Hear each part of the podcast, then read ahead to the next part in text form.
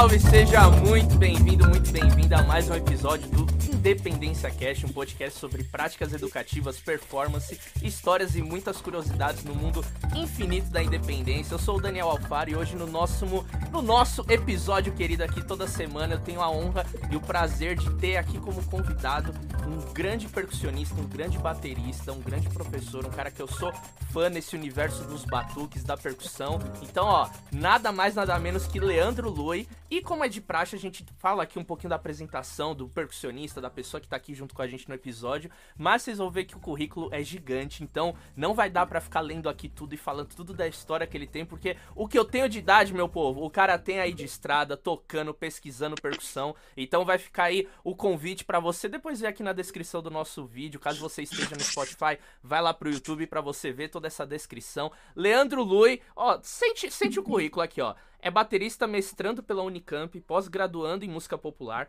é bacharel em música e iniciou seus estudos musicais em 1993 na Fundação das Artes de São Caetano do Sul. Foi o que eu falei, gente, eu nasci em 97, então eu tava no céu, o cara já tava tocando, estudando. É percussionista da Orquestra Sinfônica de Santo André desde 2005, chefe de naipe da percussão de percussão da Orquestra Acadêmica Mozarteum Brasileiro desde sua primeira formação em 2017. É baterista e percussionista do, do grupo Câmera Nova, que a gente vai falar bastante disso, que é um grupo muito massa de música instrumental.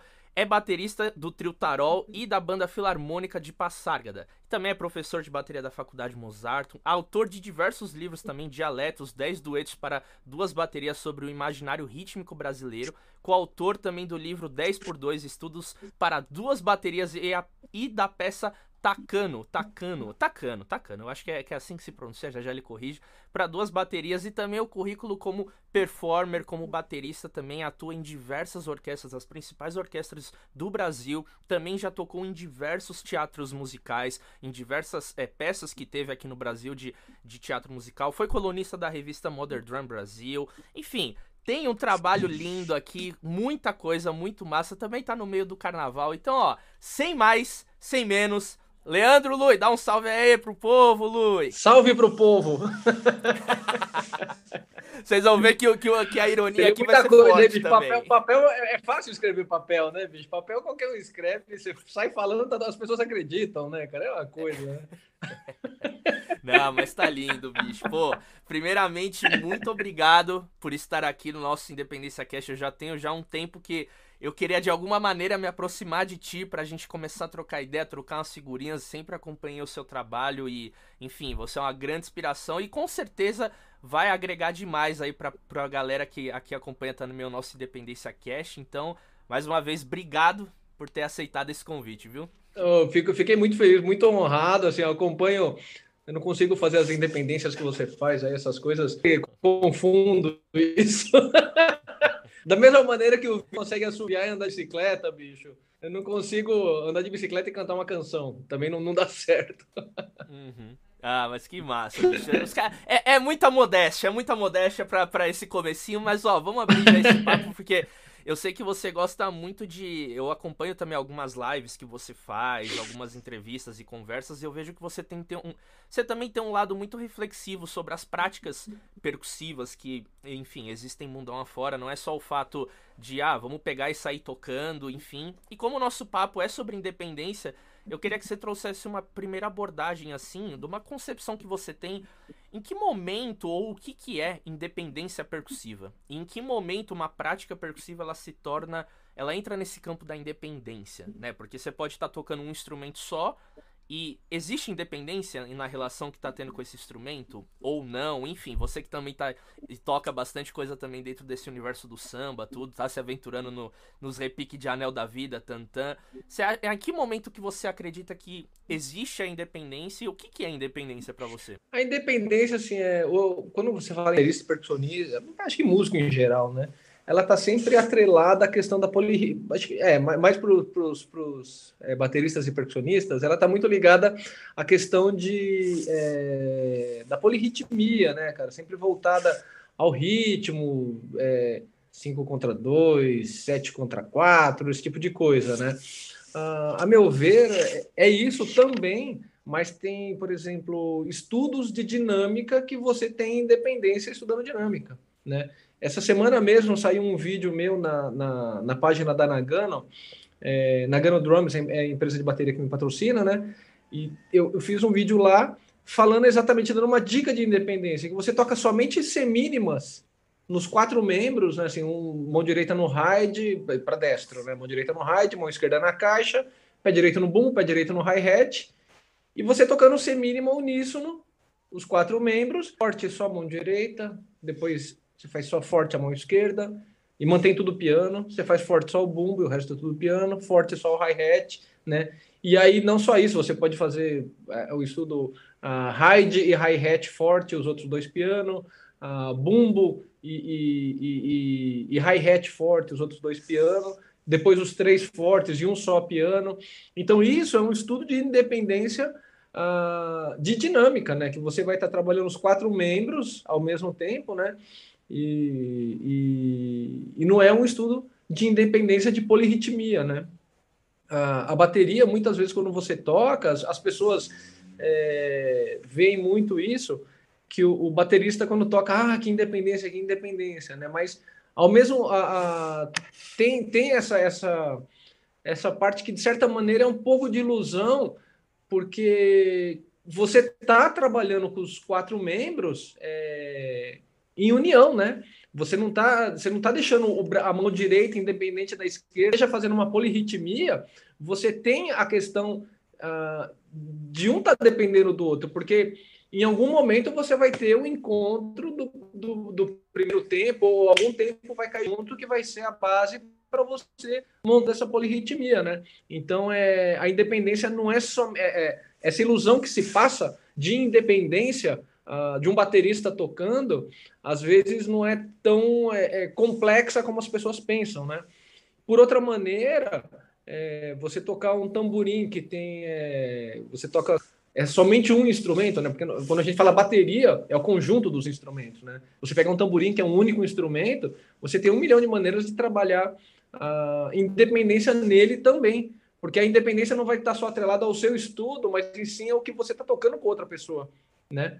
Você pode é, é, essa questão, a palavra independência, você está independente uh, do ritmo, você tem música sobreposta sobre música que não tem é, é, totalmente aleatória, né? Não necessariamente vai ter uma relação rítmica uma com a outra, entendeu? Então também vai ser uma certa, um, um certo tipo de independência, né? Ou às vezes até a, a, questão de, de você fazer um batuque, você poder tocar no tamborim, ah, aí sim entra a questão da, da, da independência de polirritmia, né? De você estar tá tocando alguma coisa com a baqueta na pele e respondendo alguma coisa com, com o dedo embaixo da pele, né? Então são várias maneiras de se entender independência, a meu ver, né? É lógico. Não, eu acho muito legal você trazer. Eu lembro, eu não saiu, eu acho que recentemente, mas você já tinha compartilhado esse vídeo no seu Instagram. Eu lembro quando eu vi, foi um grande, assim, não diria tapa, assim, né? Mas é legal você ver esse tipo de relação que eu falei, pô, nossa, mas que, que coisa. A gente fica às vezes tão. Ah, minha reco-reco no cotovelo, cuíca no. aqui, pá. E aí, quando eu vi aquele exercício, eu falei, nossa, deve ser muito simples fazer. E aí eu passei, fui estudar aqui numa mini bateria que eu tenho, eu falei, meu amigo, o negócio é mais embaixo. E... É difícil, é, é, não, é, não é tão simples assim quanto parece, né? Porque você tem a relação também de quando para não fazer apogiatura entre eles, né? E você realmente fazer ele uníssono, né? Porque, ah, tô uníssono, só que tá tut, tut, tut, né? O bumbo com hi-hat, por exemplo, ou o prato com a caixa, né? Então, é, esse tipo de coisa é bem legal, né? Ah, e, e, e tem uma outra coisa também, né? Às vezes a, a preocupação da independência assim, realmente é importante, né? Ela vai te ajudar a esclarecer várias coisas quando você está tocando coisas mais simples, por exemplo, né? Só que é, a gente tem que tomar cuidado para não cair num, num, numa, numa, falsa relação de estar aprendendo ou acrescentando algo ao nosso estudo.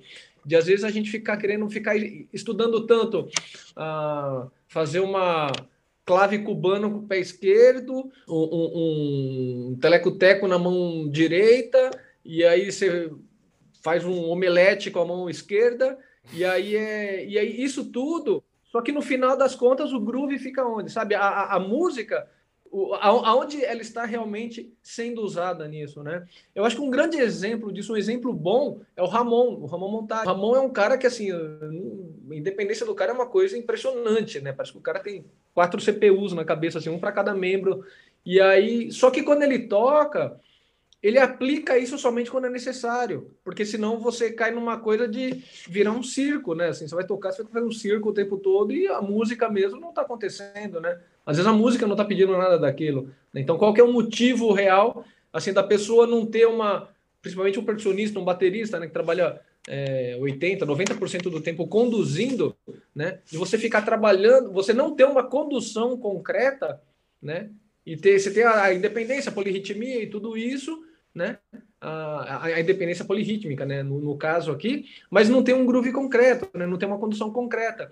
Então, é, não tem muito sentido, né? É, a pessoa primeiro tem que conseguir fazer uma condução é, coesa, uma condução concreta, para depois disso começar a trabalhar é, determinadas coisas, né? Isso ao meu ver, não é, não é regra, né? Assim, é uma opinião minha.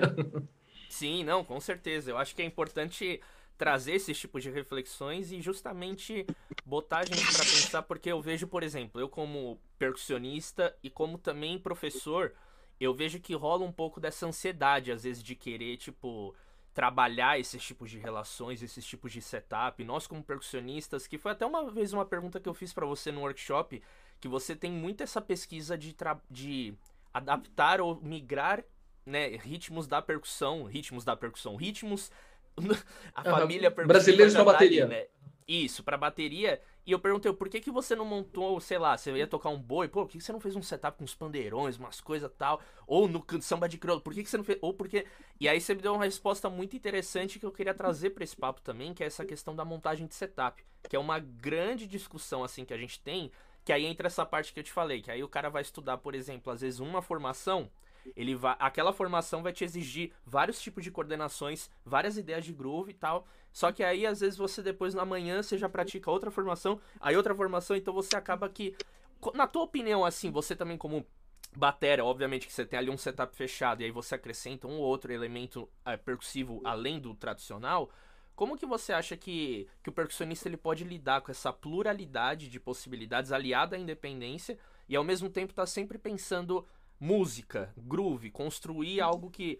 É, porque a gente tem vários percussionistas que hoje, sei lá, construíram um setup que, meu, você ouve e você fala, ah, aquele setup é do fulano. Ah, aquele é o ciclano. O cara já criou aquela linguagem dele, meu. Ele toca samba, jazz, frevo, funk, tudo com aquele setup. Então, quais características você acha que um percussionista ele precisa ficar ligado, assim, quando ele vai construir um tipo de setup para trabalhar na independência e quais desafios que ele vai encontrar e que ao mesmo tempo ele tem que, tipo, ter esse feeling de, meu, tá, eu posso. Até aqui vai ser funcional e aqui não vai ser funcional. Como que ele tem essa, essa visão para alguém que está começando, por exemplo? Eu acho que assim, a questão do setup é uma coisa muito pessoal. É, primeira coisa, né? A segunda coisa é, é, aí é uma questão que eu acho que seja importante para todos de você ter a lei do mínimo esforço sabe? É, a questão de distância e a montagem, né? Às vezes rápida de tamborim e de repente você tem, sei lá, um, um, um ride. E é o tempo todo fazendo isso, né? Então, por que, que você vai deixar o tamborim do lado esquerdo do, do hi-hat, sendo que você pode montar o tamborim do lado do ride? Entendeu? Esse tipo de coisa. É uma coisa boba, mas quando você está tocando faz uma diferença desgraçada, né? Ah, eu acho que também depende muito o tipo de trabalho que você faz, né? É, eu trabalhei muito com teatro musical, então teatro musical assim ele sempre exige uh, um tipo de setup diferente para cada montagem, né? Apesar de você depois que você montou, depois de uma semana de ensaio já está tudo praticamente decora e você fica um ano tocando a mesma coisa, né? Tinha até uma, uma, uma coisa engraçada que quando eu fazia, eu fiz muito musical com o Nelton S, né? E aí eu tocando bateria, ele tocando percussão. E eu ia mudando, assim, chegava na metade da temporada, sabe? Você, cara, ah, vou, vou, dar uma mudada aqui para dar uma. exercitar o lado esquerdo, exercitar. Então você tinha, sei lá, um prato aqui do lado direito, você colocava o som ali, você colocava do outro lado, né? Então é. Ele até ficava, cara, você é doido, por que você fica fazendo isso daí, né? Você fica mudando o setup no meio da récita, né? Uhum. Mas é, voltando, essa questão da montagem, eu acho que essa questão do mínimo esforço é o mais importante, né? Ah, é, não, eu, eu eu, eu, vejo muito assim, sempre é, voltado ao tipo de trabalho que está sendo feito, né? Porque às vezes você monta, você pensa um setup que você vai usar, putz, percussão, por exemplo, né? Ah, legal, vou montar um setup com tamborim, vou montar um setup com pandeirão, um djembe e, e, e, e sei lá, uma matraca, é, uma matraca, sabe? Um derbaque, né? E aí chega na hora de tocar, você só precisa de conga, né? Então, todo aquele tempo que você perdeu fazendo aquele setup, estudando aquela coisa, quando você vai tocar, você já mudou tudo, né? Você vai tocar, você tem duas congas, três congas, né? E isso daí volta um pouco naquela questão de independência, às vezes é de ficar estudando um monte de coisa, o baterista começa a estudar, fazendo é, um monte de coisa, pé, o pé simulando isso, a mão direita simulando aquilo, da percussão, e aí quando você vai tocar com percussionistas, você mesmo não sabe o que fazer com o seu instrumento, porque você ficou simulando o que o outro estava fazendo, né? Então é, sei lá, clave com o pé esquerdo, né? Se você vai tocar, aí você vai tocar salsa, tem um cara tocando clave o tempo todo, né?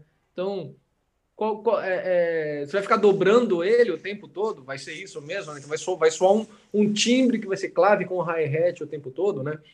Ou ah, no aro mesmo, né? Tem horas que sim, tem horas que vai funcionar, mas tem horas que não vai ter o sentido, né? E aí você perdeu aquele puta tempo, sendo que você poderia ter amadurecido o groove, né? E, e, e, e para quando você está tocando com o percussionista ficar um, um, groove mais coeso, né? Mais é, consistente. Né? E a questão do setup é essa. Eu acho que assim, eu sempre penso o mínimo esforço do que eu vou usar é...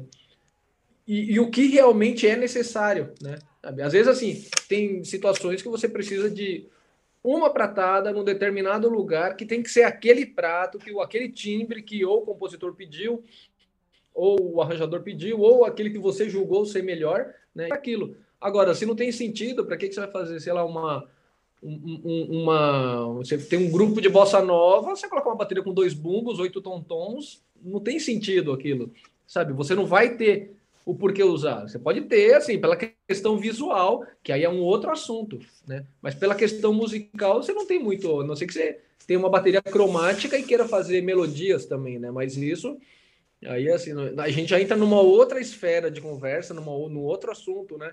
Que está um pouco fora da realidade da maioria das pessoas, né? inclusive eu. Né? Sim. Então, é, eu acho que é, é muito isso. Os, os, meus setups eles estão sempre atrelados aos trabalhos que eu vou fazer. Por exemplo, no, na Filarmônica de Passárgada, é, eu uso um setup com pratos que abrem um pouco mais pela questão de palco, uma bateria com bumbo um pouco maior, que eu, ali eu preciso de um som mais gordo, né? Ah, se eu vou tocar na, na, no, no, no Câmara Nova, Aí é um setup que eu uso outros tipos de prato, porque é uma coisa mais delicada. É, eu, eu, uso um surdo a mais, porque a escrita vem ah, para três tambores, né, dois graves e um agudo. Então eu mudo muito em relação ao trabalho que eu faço, e não uma coisa evidente que assim você tem aquele setup básico que é o que você trabalha, que é o que você toca, que você estuda e, e a partir dele você vai colocando, acrescentando é, instrumentos ou tirando. Nossa, que que demais essa sua explicação. É porque eu trago essa questão porque justamente tem muitas pessoas que não estão, assim, nesse dia a dia tão louco de percussionista, né, profissionalmente falando, que, pô, tá, vai fazer um trabalho, ele saca o som, o repertório, ele entende que, pô, naquela função ali, com a instrumentação, ah, tem um baixo, um piano e uma cantora.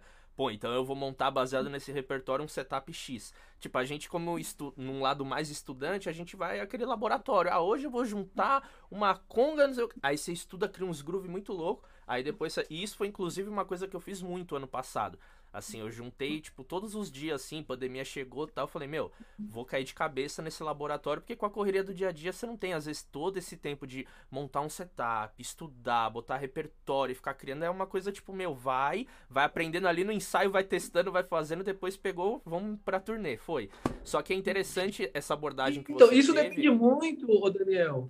Hum. É, isso depende muito do tipo de trabalho que você faz, né? Porque eu faço muito trabalho, ah, quer dizer, eu faço muito trabalho. Eu acho que 99,9% dos trabalhos que eu faço são partes é, é, é escrito tudo, né? Hum. Então é dificilmente eu vou, eu faço um trabalho, a não ser a filarmônica, acho que dos trabalhos que eu tenho hoje, né?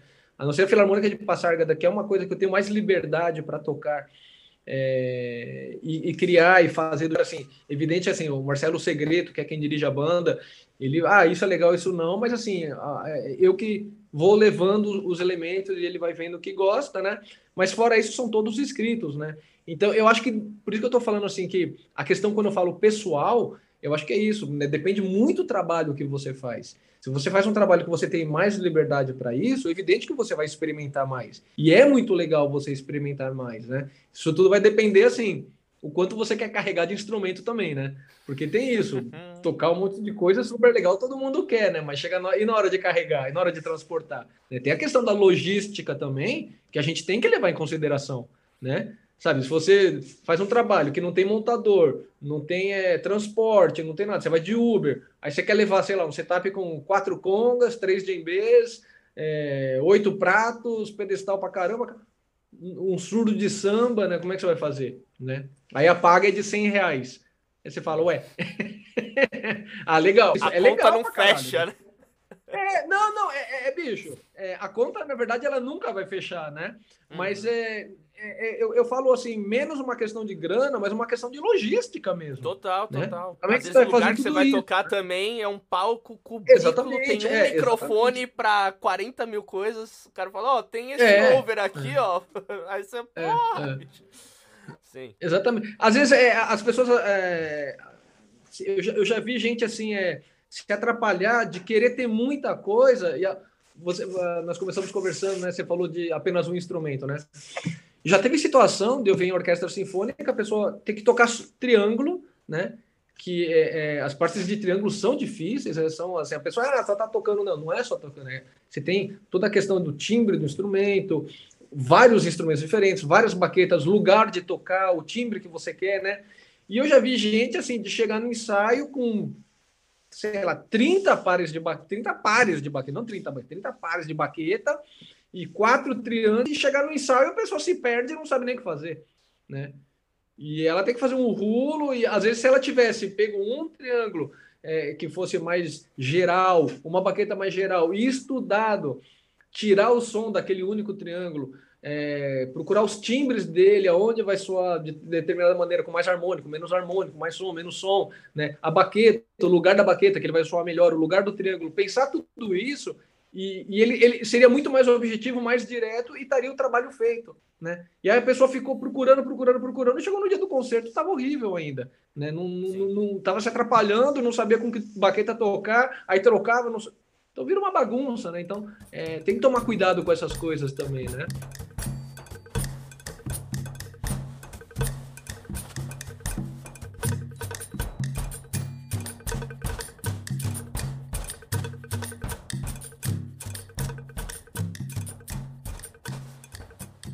Legal você trazer esse lado também do, do ambiente orquestral, porque de certa maneira é uma novidade assim para muitas pessoas que acompanham aqui o nosso podcast, porque o nosso público assim mais para te situar é aquele percurso que, enfim, já toca em algum grupo, por exemplo, de samba, algum trabalho, e quer colocar um instrumento ali novo, quer começar a fazer uma independência nova. E eu gosto de trazer esses outros universos uhum. que tanto a percussão está inserida como a independência que faz parte do trabalho. E eu queria falar um pouco desse universo orquestral. A gente já falou com o Gelo, com a Rosa Rafa, que falaram também um pouco com o Vina, o próprio uhum. Vinão também na Jazz Sinfônica, o Gelo. E para você, assim, como você atua também como percussionista e como batera, qual que é a relação ou a presença da independência que você vê dentro do ambiente orquestral? Se você, enquanto músico ali responsável por hora, às vezes essa função de condutor, hora de, meu, vou seguir ali um arranjo que tá escrito, não tem conversa.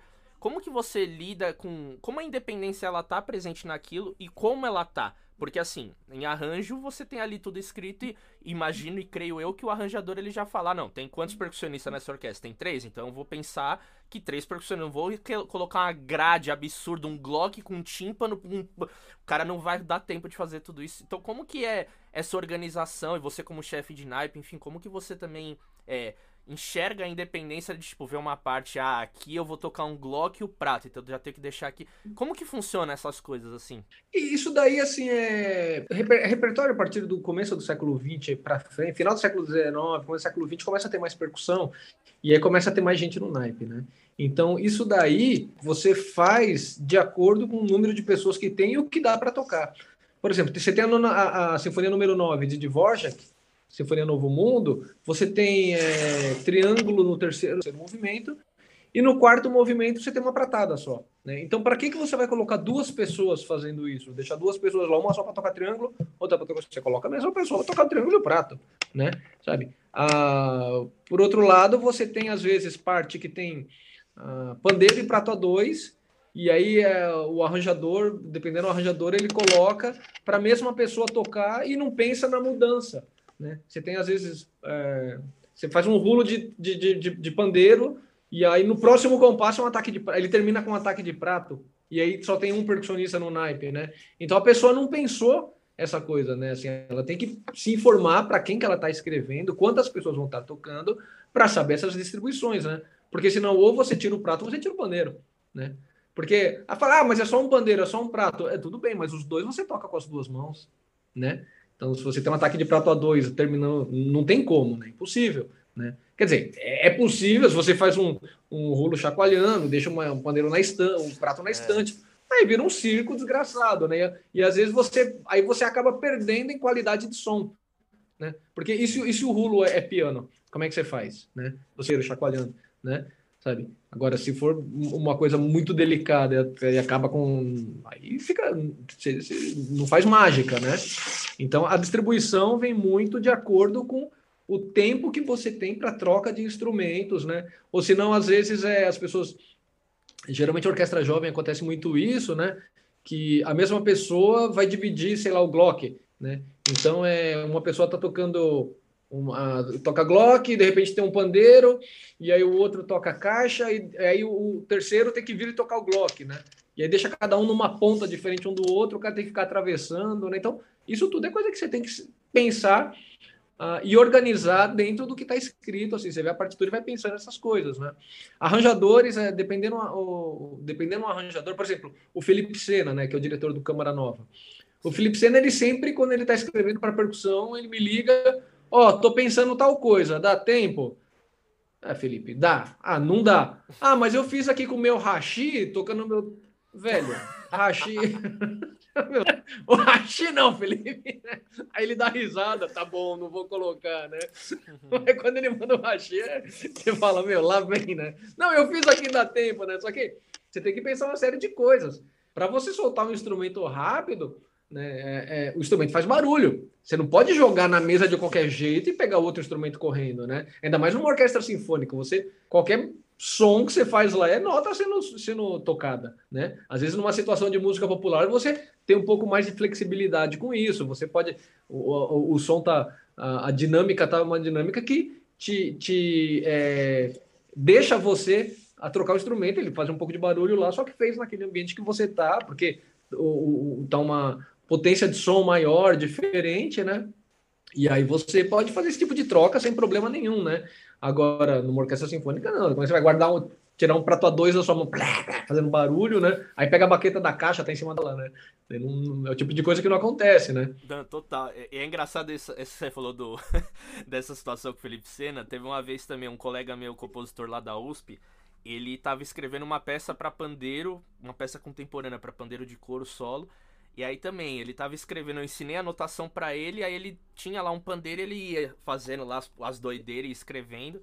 Aí eu falei, bicho, isso daqui não dá pra tocar. Ele, não, mano, eu fiz, dava. Eu, que andamento você fez isso? Ele, ah, 80. E na partitura tava tipo 100 e não sei, 140 e pouco. Eu falei, meu irmão, não dá. Aquelas coisas de punho já vem pro dedo. Não, mas quando a pessoa vira pra mim e fala assim, ah, eu fiz e deu certo, eu falo, então faz. faz Pô, pra que, que você precisa de intérprete, né? Faz aí, bichão. Não, mas o negócio que eu tô falando do Felipe, assim, na verdade, é um elogio. Ele tá sempre preocupado hum, se dá para você fazer isso. Ele, tá sempre, ele, ele sempre liga, bicho, dá para fazer isso, dá para fazer aquilo, né? Que na verdade, a cabeça dele de compositor, de arranjador, ele quer o som, né? E aí, às vezes, ele quer forçar a questão de você mudar e tudo, né? Mas ele, ele se dá o trabalho de fazer isso, né? E não é à toa que os arranjos dele, as composições dele são maravilhosas, né? Você toca Sim. com muito prazer, né? E a música é muito boa, né? Mas, assim, tem situações assim de pegar a partitura e falar, olha, pode mandar de volta para o arranjador que eu não, eu não, vou, eu não sou copista, não sou arranjador, ele que escreva, sabe? Porque tem muita, às vezes a pessoa fala, ah, é percussão, deixa lá, os caras fazem. Não, não é assim, sabe? Sim. Então é a beira o fala falta de respeito, sabe? Uhum. Então é, é complicado isso, né? Então tem, tem que tem que estar tá muito claro. Principalmente, cara, para percussão popular e bateria, né? O cara coloca de qualquer. O cara, você pega uma partitura e tá escrito samba. O cara não te dando uma referência, não falou, você fala, tá bom, que samba? Samba do Recôncavo Baiano, samba de, de, da, daqui do interior de São Paulo, samba do, da Lá, Partido Alto, é o quê? Samba. Samba é, é, muito genérico, né? O cara não pode colocar numa partitura samba e te dar e falar, toca. Você fala, o que, que eu vou fazer, amigo? Você tem que. Fala para mim o que, que é, né? Sim, não, eu, eu toco lá na Orquestra Jovem da Tom Jobim, né?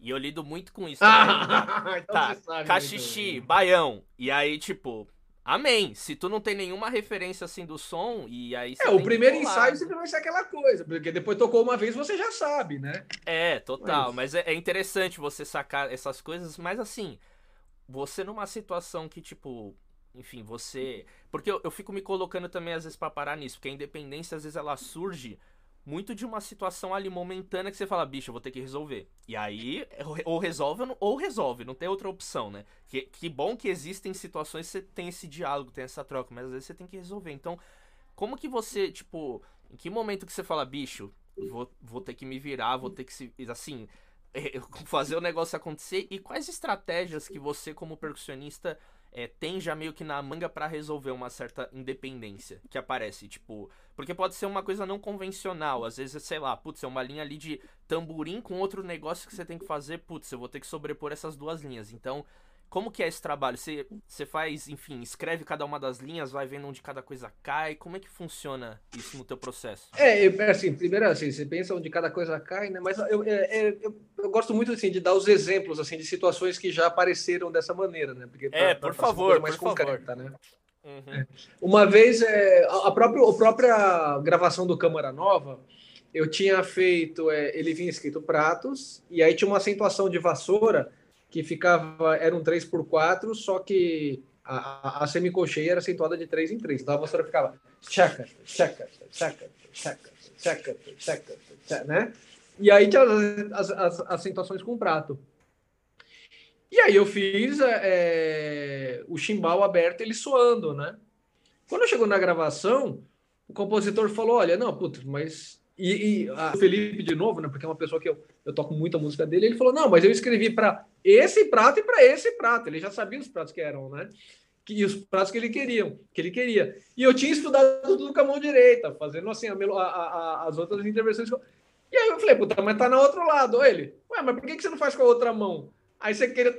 você fala, pô, ele tem razão, né? Aí eu falei, ó, cara, cara, então. Dá pra fazer? Beleza? Então vamos lá. Três, quatro, gravar é, uma gra... Eu falei pra ele, falei, ó, oh, Felipe, seguinte, bicho, vai tomar um café então, bicho, eu preciso de 10 minutinhos aqui pra resolver, cinco minutinhos, né? Aí eu fiquei uns cinco minutos fazendo. E, meu, a principal coisa, assim, é quando. É, dificilmente você pega uma coisa que você vai é, ler à primeira vista, né, num, num, num, determinado trabalho, né? Assim, as pessoas ou te mandam uma partitura antes, né? Ah, você sempre tem a. Ou você pega antes do ensaio, esse tipo de coisa. Mas 90% do partitura antes, né? Você tem um tempo para resolver. Quando a partitura é, é, muito complicada, coisa que você nunca tocou, nunca aplicou, eu acho que a coisa mais importante de todas, mais importante, é você saber como você vai preparar aquilo, né? E a maneira, a melhor maneira que traz mais resultado para mim é fazer, sei lá, se a, a, a, partitura, sei lá, tá a 100, por exemplo, a, unidade de tempo a, com, com o beat a 100, eu vou começar a estudar ela 35, 40, cara. Vou estudar assim extremamente lento para subir a coisa certa, porque senão o que que acontece? você já mete o metrônomo assim lá para estudar, né? Na situação de estudo, eu estou falando, não na, na, na, na, performance de fato. Uh, cara, eu sempre vou estudar lento, porque eu vou resolver ele lento e a partir daí eu vou subir o andamento. Quando você resolve alguma coisa lenta, é como você pegar e jogar uma lupa sobre o problema e aumentar o problema uh, muitas vezes. E aí você o que, que não está acontecendo e vai deixar aquilo limpo. Né? Se você fica tentando fazer aquilo rápido, aquilo rápido, aquilo rápido, e você vai errando e vai fazendo e vai errando, todo aquele tempo que você perdeu, você perdeu para aprender uma coisa errada, né? Então, é quando você faz lento, você aprende uma coisa lento, você aprendeu a coisa. E aí colocar no andamento é fácil, né? Aí, dependendo do andamento que for, é uma questão técnica, que é uma coisa, é outra coisa, que não é independência. Aí é a questão muscular mesmo que você tem que fazer e ter para poder fazer aquilo, né? Mas isso assim, é, isso daí eu vi numa, numa entrevista do violinista norte-americano chamado Isaac Pellman, né? Que ele assim um dos maiores violinistas da, da, da nossa época e ele, ele falando exatamente isso, né? Olha, é, a única coisa que acontece é você aprender errado, né? Então se você repete muitas vezes uma coisa errada, você só aprendeu errado, mais nada, né? Genial, genial. E, e, e Lu, uma coisa que eu acho que é, que é interessante, que eu percebo também no processo de, de aprender independência, que sempre, sempre o primeiro momento é aquela coisa, tanto que você já desconstruiu no começo já essa ideia de independência, de ser uma coisa mirabolante, circense, ah, e ao mesmo tempo coisas básicas que, básicas, bem entre aspas, que tem uma relação de independência. Que dica que você dá para alguém que, tipo, é, vai desenvolver uma independência, por exemplo, tem essa questão que você já falou de reduzir o andamento, mas alguém que não tem esse recurso da partitura bem desenvolvido, porque aí ela pode, como, como você falou, ver as duas linhas e aí e vendo toda essa sobreposição, mas como que você trabalharia isso é, com alguém que não sabe ler partitura, por exemplo, e quer estudar uma independência que pode ser tanto com dois instrumentos, pensar em dois membros, ou também os quatro membros numa bateria, que recursos que você usa junto com o aluno, aluna, para desenvolver isso? Eu acho que assim, é, primeiro assim, a pessoa que vem estudar comigo, assim, ela sempre. Eu, eu faço ela. É, eu, eu, procuro assim, dar ênfase na leitura se ela tem uma leitura defasada, uma leitura ruim. Né? Tá. Porque aquilo vai abrir um leque de possibilidades para ela. Né? Quando você tá, quando nós falamos de ah, a pessoa no, é, vai tirar de ouvido para entender tudo, né? Tem gente que tem essa capacidade de ouvir algo, assimilar, fazer a execução daquilo, assim, performar sobre aquela coisa complicada, né? Então, muitas vezes, em música, é, é quando é alguma coisa ou folclórica, ou, ah, um, um, exemplo, né? O próprio Boi do Maranhão, né? Tá acontecendo aquele 3 contra 2 o tempo todo, né? A pessoa fala, ah, tô tocando dois e ele tá tocando três, né? Ah, auditivamente é muito claro aquilo para ele, né? Para se você coloca na teoria no papel, você teoriza aquilo, né, e transcreve para uma notação eurocêntrica, né, que é a notação que nós conhecemos, é, ela, ela, ela, ela vai estar, tá, é, como dizer, é como você ler um texto e não saber o sotaque que tem aquele texto, entendeu? Você pode ler um texto do Saramago, por exemplo, você está lendo português. Só que você está lendo com o português com sotaque do Brasil. Né? Se você vai para Macau, a pessoa vai ler com português com sotaque de Macau. Se você vai para Lisboa, ele vai ler com português com sotaque lisboeta. Entendeu? Então, é, a, a partitura em relação à música popular, a, não só a música popular, a música sinfônica também, né? Eu acredito que é muito isso. Você tem a nota que é, mas você não tem o real significado daquilo se você não viveu aquilo de certa maneira, né?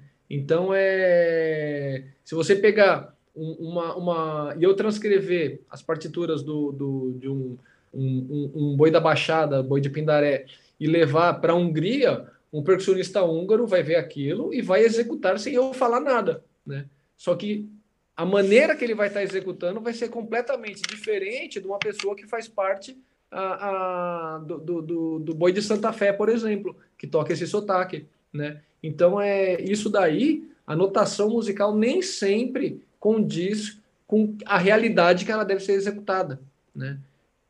Então, é, e aí a, a, essa questão de aprender essa independência, eu acho que está muito mais atribuído à vivência da pessoa, né? Se você, um, um outro exemplo disso, eu, é, eu desfilei durante quatro anos na Império de Casa Verde, na escola de samba, né? Cara, você chegava na Império de Casa Verde, é, é nossa, tava eu e que eu tava, eu fui, eu fui desfilando com Guira, tocando Guira, né? E aí, que é, é a única escola que tem Guira, aliás, né? E aí é tudo tinha vários percussionistas profissionais, todos tocando. O que mais swingava, o que mais assim, um dos caras que mais to, que tocava melhor era o cara que estava do meu lado, que era barbeiro. E o cara que estava do lado dele, que era um analista de sistemas. Nenhum dos dois eram músicos, nenhum dos dois eram percussionistas. Mas os caras viviam o samba o ano inteiro. Então eles tinham aquela linguagem. Por quê? Porque auditivamente eles sabiam. Né? E se a, a, esse tipo de música estivesse acontecendo uma polirritmia lá dentro, ele ia fazer com maior facilidade. Né? Por quê? Porque ele viveu aquilo. Então é diferente você aprender com a vivência dessa maneira e aprender com notação. Como eu aprendi com notação, é a maneira que eu melhor entendo, eu melhor me adapto, e a maneira mais rápida de se pegar também, quando você entende. Não necessariamente que você vai pegar rápido, que você vai tocar com uma pessoa e como deve ser tocado, mas você vai fazer o negócio acontecer, né? Então é, é a maneira que eu, eu passo para as pessoas, né? Então, se a pessoa não lê, é, eu procuro trabalhar essa parte, né? Não, e eu acho muito pertinente essa questão da leitura, porque como, né, o pessoal viu no começo aqui do vídeo, eu escolhi não por acaso três vídeos de você trabalhando em teatro musical e todos tinham ali a estantezinha com a partitura, e por mais que você falou, depois de uma semana decorou e aí você brinca de colocar o tom na cabeça o prato no cotovelo, mas antes é tudo aquela questão de leitura, leitura à primeira vista, nos primeiros ensaios, tudo. Então, a importância da é, partitura... Não, não existe leitura à primeira vista em musical, bicho. Não, em musical não existe, cara. A pessoa que falar que leu à primeira vista em musical é mentira. Não existe. Uhum. Você sempre vai ter a partitura antes. Não, não tem essa coisa de você colocar... Sabe por quê? Por uma questão. Quando você tem um ensaio, você está alugando o espaço. E você está alugando o espaço, você não aluga um espaço para as pessoas saírem da casa dela e chegar lá e aprender a tocar. Isso daí é jogar dinheiro fora. Espaço para você chegar... Pra para juntar, você tem que chegar com a sua parte resolvida, entendeu? Sim. E outra coisa, a teatro musical, a, a maioria de, pelo menos assim, os que eu toquei, você não tem uma é, não, não é que não tem, é que, é que também assim, é complicado falar porque depois você acaba, você acaba acostumando, né? Mas é, não tem grandes dificuldades técnicas, né? Ah, tem coisas que tem uma grande dificuldade, mas assim, a maioria das coisas são coisas simples, né? Coisa de mudança de, de, de, de instrumento, ou você. É, às vezes bateristas têm problema com ralentando e acelerando, né? Por sempre estar tá tocando, estudando com clique, não sei o quê. Ou se não, assim, você está tocando, olhando para a partitura, olhando para o maestro, vendo o que está acontecendo, né? Então, são tipos de são coisas que você acaba pegando experiência com isso, né? É diferente você tocar a bateria no musical, né? É diferente você tocar bateria numa orquestra sinfônica, como a jazz sinfônica, por exemplo, que a bateria está fazendo groove. É diferente você tocar a bateria com um repertório sinfônico que não seja popular. É diferente você tocar bateria num grupo de câmara. Então, é, é, é diferente você, você tocar bateria com Big Band. Por que, que eu dei todos esses exemplos? São exemplos de lugares que você vai tocar que tenha maestro. Né? Então, o tempo não vai estar o tempo todo só com você. Né? Principalmente numa orquestra sinfônica com repertório contemporâneo que tem a bateria inserida no contexto orquestral. Né? Isso daí, é, é, é, é a meu ver, assim, é, onde a experiência realmente vai fazer diferença quando a pessoa toca numa orquestra sinfônica já ou nunca tocou. Né? Não, é, é, bicho, eu acho que o, essa minha colocação no que, não, não foi nesse sentido, é mais nessa questão, nos primeiros ensaios todo mundo estar ainda lendo e não já decorado. Eu acho que é, era mais essa colocação que eu queria fazer do que realmente todo mundo chega ali, ah, na parte que você abre, meu Deus. E aí tá todo mundo lendo e fica aquela lâmpada, uhum. porque nem todo mundo tem uma leitura tão assim, né?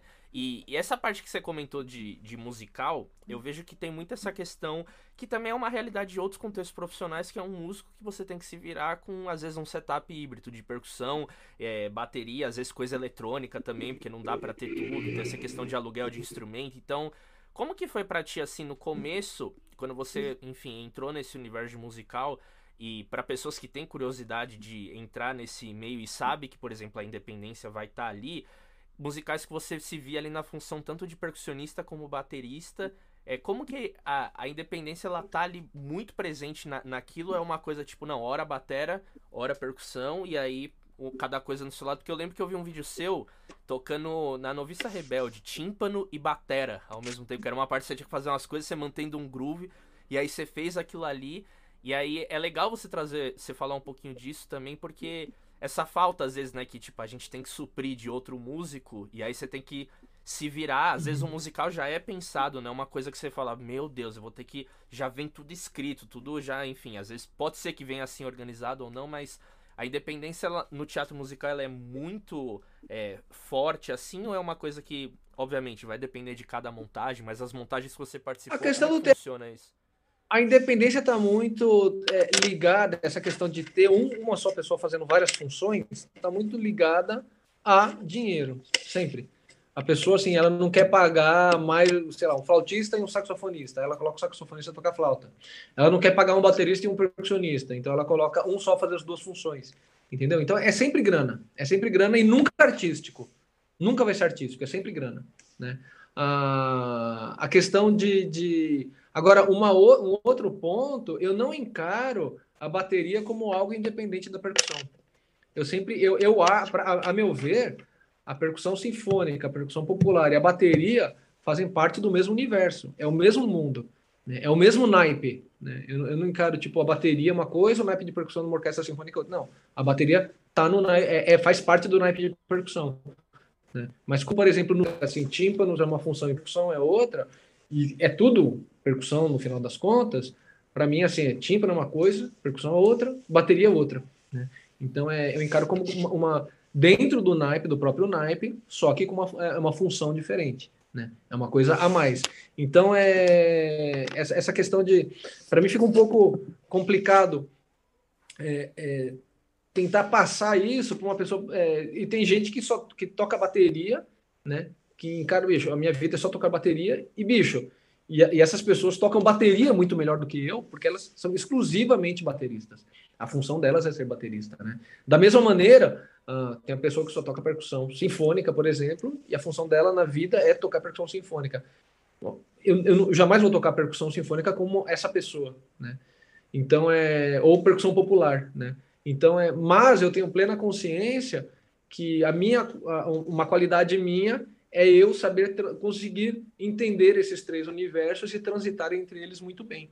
Né? Então é, eu vejo isso como, como uma qualidade, né? E, e não é uma questão de falar ah, que possa mudar. Não, eu estou sendo realista, né? Assim, é, já, já, tenho idade para entender qual é a função, né? Qual é uma, uma coisa diferente bastante e, e, e, e porque no final das contas, o que você tem que fazer é o trabalho direito, né? Se você foi contratado para fazer determinado trabalho, você tem que fazer aquele trabalho direito, né? Então é eu trocar, eu tocar prato a dois numa orquestra, ou tocar triângulo, ou tocar bateria, ou tocar pandeiro de choro, né? para mim é a mesma função, né? Eu não vejo uh, um como melhor ou, ou, ou, pior, ou esse é mais fácil, esse é mais difícil. Não, todos, cada um vai ter o seu grau de dificuldade, né? O seu grau de participação e você tem que chegar lá e fazer o trabalho bem feito, né? Então, não, eu, não, é, e a coisa mais importante dentro de tudo isso, né? É, você já vai, jamais vai tocar. É, eu jamais vou tocar, por exemplo, a caixa da bateria numa, numa peça do Ciro Pereira, por exemplo, como eu vou tocar a, a caixa das danças sinfônicas do Bernstein na, na própria bateria né, que tem um trecho que é super delicado lá, né, que a, a caixa faz a, a, apogiatura, ela tem que ser super clara, super limpa, super precisa, né? Então é super delicada. E inclusive eu usaria uma caixa com uma esteira diferente, né, numa situação dessa do Bernstein, apesar de estar tocando bateria, de ser bateria também, no Ciro Pereira eu usaria uma caixa diferente, com esteira diferente. Então tudo isso pensando por quê? Porque eu estou pensando, no final das contas, é percussão é, que é a bateria dentro do naipe de percussão, entendeu? Então, esse tipo de pensamento, eu acho que faz, faz diferença quando você toca, né? E aí nós caímos na questão do setup de novo, né? Voltamos para a questão do setup, né? Assim, porque o setup não são só os instrumentos que você está usando, mas é qual que é o setup de pele que você usa, setup de esteira, setup de baqueta, né? Eu não toco bateria sempre com a mesma baqueta. É evidente que eu tenho a baqueta que eu prefiro, né? que é uma baqueta com que o pescoço começa a antes e a ponta menor.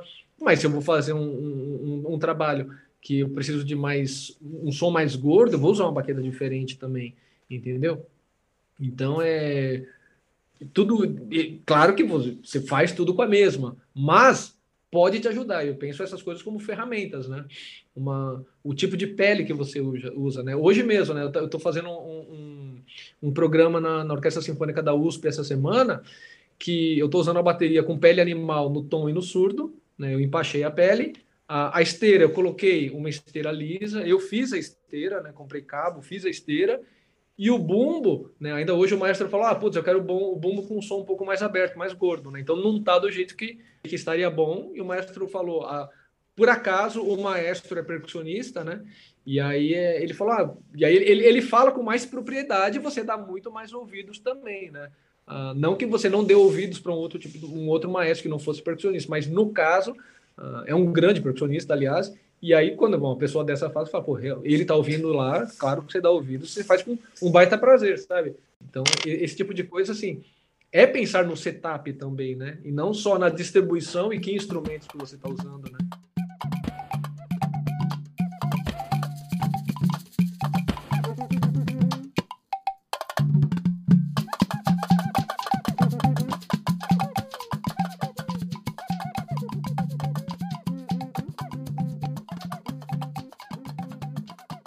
Das coisas assim que eu vejo muito em ti, cara, por isso que eu quis trazer você aqui para trocar essa ideia e pelo papo aqui, enfim, já estamos quase uma hora conversando, fica nítido o quanto que essa já? essa transição é, é você ver, bicho, o quanto que essa transição entre esses três universos que a gente às vezes acaba sendo educado como, por exemplo, eu me formei em percussão popular na IMESP. Então você vê, tipo, percussão popular. E aí. Uhum. Você fez com o Ari? Com quem você fez lá? Eu fiz com os três, Ari, com o Beto e com o Gelo. Estudei com, com os três. Com a tríade, a tríade sagrada. Ah, que legal. e aí, bicho, é muito legal você trazer essa, essa abordagem, porque. E é uma das perguntas que eu gosto sempre de fazer, assim, do quanto que a independência, e aí a gente trazendo a independência e, e o quanto também desse papel do percussionista enquanto estar nesses diversos contextos, o quanto que você, tipo, ele, você é uma pessoa que é, que é o que a Rosa falou, você é meio que coringa. Pô, o Lui meu, se chamar ele para fazer ali, tocar uma peça de caixa, não sei o que na orquestra, ele vai. Ah, se chamar o Lui para fazer uma montagem aqui, vai, e, e vai. Então, eu acho. E pra contar piada, né? Só piada É, é total, total. Tem esse lado também. Tem, tem, esse lado que não é só a música, tem que saber resenhar. Mas o quanto que você acha, bicho, que a independência é, por mais, tudo bem, a gente tratar da, da bateria e falar bateria independência, meio que a gente tá falando a mesma língua, né? Mas o quanto que essa, essa habilidade de você conseguir tocar mais de um instrumento ao mesmo tempo, desenvolver esse pensamento um pouco mais aberto, essa questão de construir setup, esse cuidado que você tem com essa questão do timbre, de sonoridade, é baqueta, é mão baqueta, qual tipo de baqueta, que tipo de som. Você falando aqui, pô, empachou os tons, fez a própria esteira, tipo, meu, você não vê isso no dia a dia de um, alguém falando isso. Então são coisas bem específicas assim que eu acho que faz uma diferença absurda com o profissional que a gente tá lidando, né? Então já vê que, tipo, pô, o cara não é qualquer coisa, assim, né? E não que dizendo que você é mais que alguém, nada disso. Mas o quanto que a independência, assim, na sua opinião, ela abriu portas na tua vida profissional, nesses anos de estrada, e ao mesmo tempo, o quanto que você acredita que ela pode abrir portas nesse novo universo cada vez mais dessa questão que você falou de grupos mais enxutos, de dinheiro, é uma pessoa que tem que resolver tudo.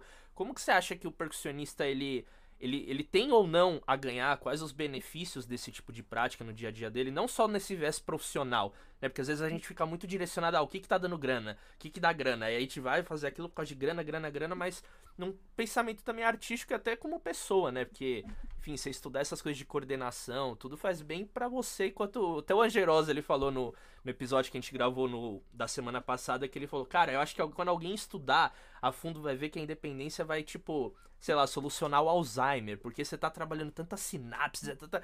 enfim, ele não, não tem propriedade é, para falar disso, mas qual é a tua opinião sobre isso? Sim, sim, sim.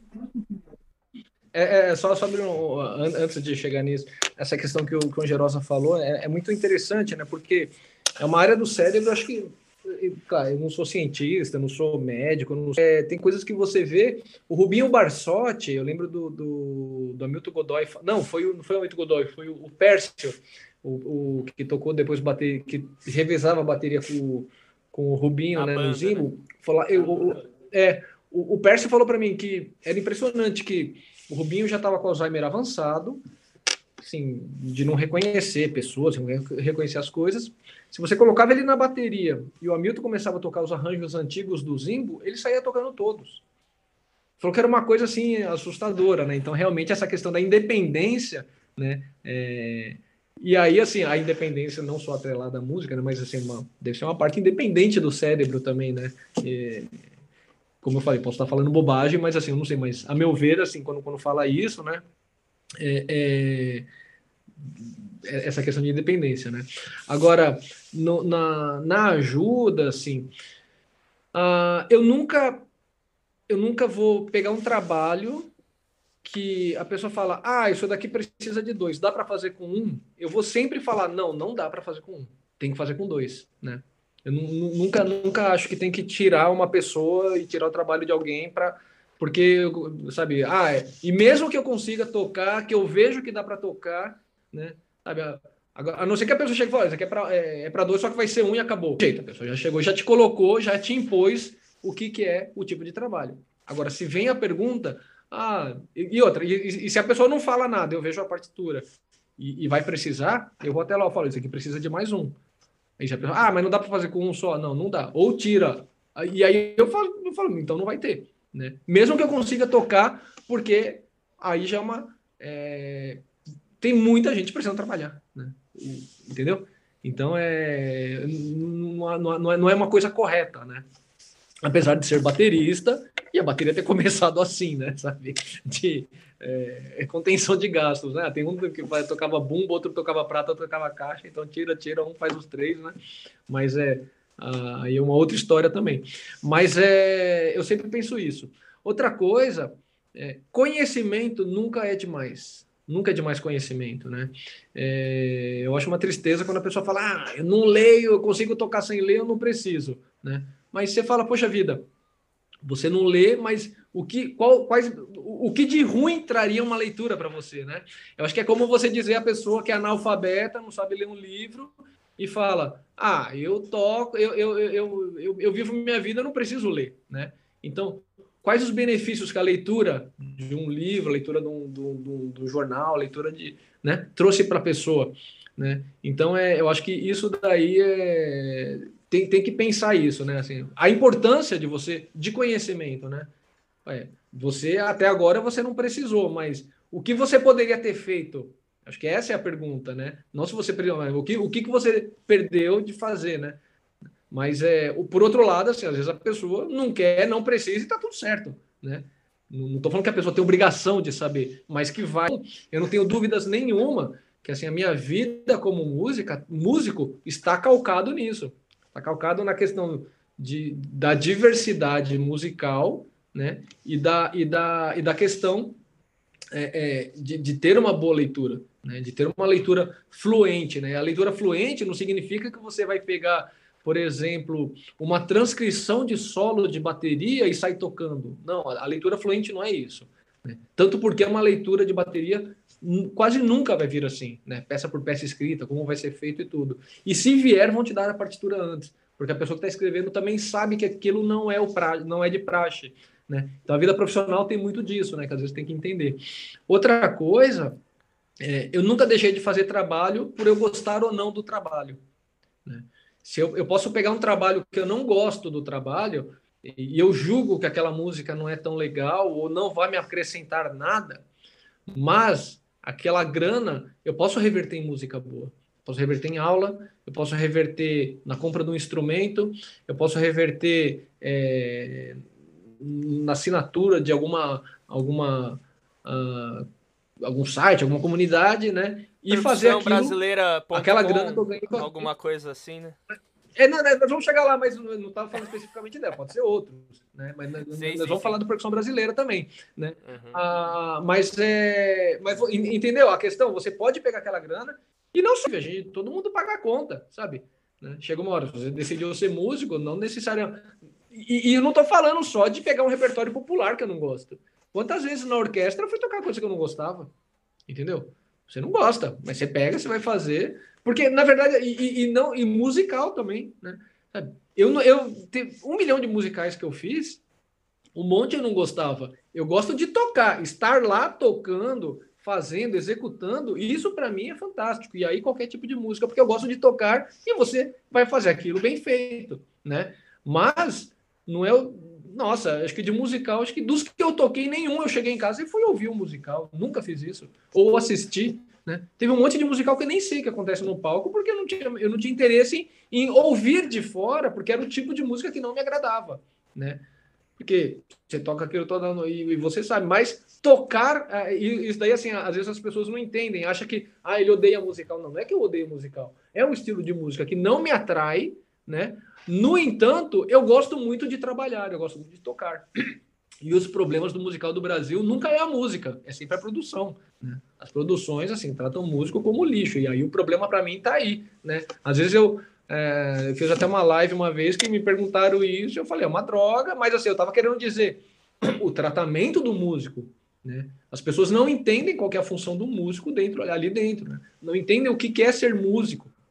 Então acabam confundindo as coisas e aí evidente que dá problema. Nossa, bicho, que, que aula, Lui. Que aula. Adorei as suas reflexões e, e eu acho que é, é, muito rico, assim, a cada resenha eu saio com a cabeça explodindo, assim, de ideias. Alguns vão para uma linha mais de querer mostrar exercício, outras, enfim, eu adorei as abordagens que você trouxe e, e é muito, é o que eu te falei, é muito especial, assim, para mim, enfim, porque eu me espelho muito nesses tipos de personalidades, assim, dentro da música, assim, porque eu me vejo pô, eu amo, eu vim do samba, eu comecei tocando em escola de samba, lá no Peruche, Tamborim, e aí depois eu fui conhecendo outras coisas, outras coisas, e eu sempre, tipo, caio de cabeça em diversos contextos musicais, e eu me vejo muito, assim, nesse teu perfil, sabe, de tocando aqui, agora eu tô começando a estudar mais bateria, até porque alguns trabalhos começaram a me exigir isso, inclusive foi um musical uhum. que eu comecei a trabalhar que exigiu bateria e percussão, e aí fui atrás, é aquela, ah, você toca? Toco, uhum. toco, e, aí foi, e aí teve que se virar, estudar e aprender. Então, enfim, eu agradeço demais, demais o seu tempo e essa, essa troca. Pena que não, não foi, né? A gente poderia tocar e mostrar mais exemplos, mas enfim, agora é o momento da gente fazer o merchan, porque você é uma pessoa que também está muito presente nas mídias, mostrando um pouco do seu trabalho, sua pesquisa e as possibilidades que você faz na bateria. Então, onde que a gente encontra mais do seu trabalho? O que, que você tem feito nesses últimos tempos. Fala aí um pouco agora desse Lui Merchan, é, mídia, social media e é isso tudo aí. Lui Merchan é foda. ah, é, dá uma acessada no é, www.leandrolui.com.br e aí tem uma seção de vídeos lá. Nessa seção de vídeos tem os vídeos do grupo Câmara Nova, que nós fizemos agora durante a pandemia, que era um projeto de circulação e foi adaptado para um, um, um, projeto de gravação, né, do PROAC. Cara, foi um dos trabalhos assim mais lindos que eu já fiz na minha vida. Né? Isso daí foi maravilhoso. Dentro desses vídeos também tem um vídeo da Sinfônica de Santo André, um trabalho musical com surdos. Putz, quem puder ver isso, assim, acho que foi uma das coisas mais maravilhosas assim que eu fiz na vida, sabe? É, foi, foi, foi da pesadíssima, assim, aprendi muito com aquele concerto, é, com as pessoas que estavam assistindo, né? É, isso daí é a Filarmônica de Passarga, a gente acabou de gravar um disco, né? Quer dizer, acabou, gravou no final, nós acabamos o disco, começou a pandemia. Então o disco vai ser lançado só no ano que vem. Na quinta-feira agora vai sair um vídeo, né, é, de uma das músicas é, um videoclipe. Então, quem quiser também seguir a Filarmônica de Passárgada. É, a Sinfônica de Santo André, é, quem quiser seguir a Sinfônica de Santo André, ela tem uma programação muito vasta, muito é, com, com, compositores vivos, isso é muito importante né, para uma orquestra sinfônica, além do repertório tradicional, é só colocar no Instagram, no Facebook, Ossa, que é Ossa de Orquestra Sinfônica de Santo André, né? E é O Santo André, né? Com dois S é, também é, é recomendo para quem quiser seguir. Tem os patrocinadores que são apoiadores, assim, que, nossa, é, eu tenho um agradecimento gigantesco, porque facilita muito a vida, né? Facilita demais. Que é a Nagano, assim, a Nagano, eu tô lá desde o começo, né? O convite do Maurício Leite. Então, a Nagano é uma bateria, assim, que é, de, de, de, extrema qualidade, né? Eu nunca vou usar um produto que não seja de qualidade simplesmente pelo fato de estar lá, né? Tanto que eu já recebi várias propostas de patrocínio de baqueta e não peguei porque não me agradou, questão de equilíbrio, questão de sonoridade e tudo isso, né? Então, assim, eu não tenho um patrocínio simplesmente pelo fato de estar lá, né? Acho que isso é importante as pessoas ah, pô, eu tenho que estar lá mesmo, mas você se identifica com aquela marca, você gosta daquela marca, né? Uh, isso daí é um, é um, exemplo que eu posso dar da Istambul, né? Porque eu tinha pratos Istambul antes de entrar na Istambul, antes de ser um artista de Istambul. Foi me oferecido uma outra, um patrocínio de uma outra marca turca também, né? E eles iam me dar prata, ia fazer todo um trabalho em cima, e eu não aceitei. Falei, putz, cara, eu gosto muito dos meus pratos, né? E acabei não aceitando. E aí é um amigo meu, Rafael Bastos, lá do, de Santa Catarina, ele falou para mim, cara, pô, você não pegou, eu vi aí essa história toda. Eu conheço o cara que traz Istambul para o Brasil, que é o Vitor Bubi, né? E aí ele me apresentou para o Vitor, fizemos essa parceria que, assim, nossa, é maravilhosa, assim, né? tem um, e os pratos são pratos maravilhosos, né? Assim, que são feitos à mão, na Turquia, tudo martelados à mão.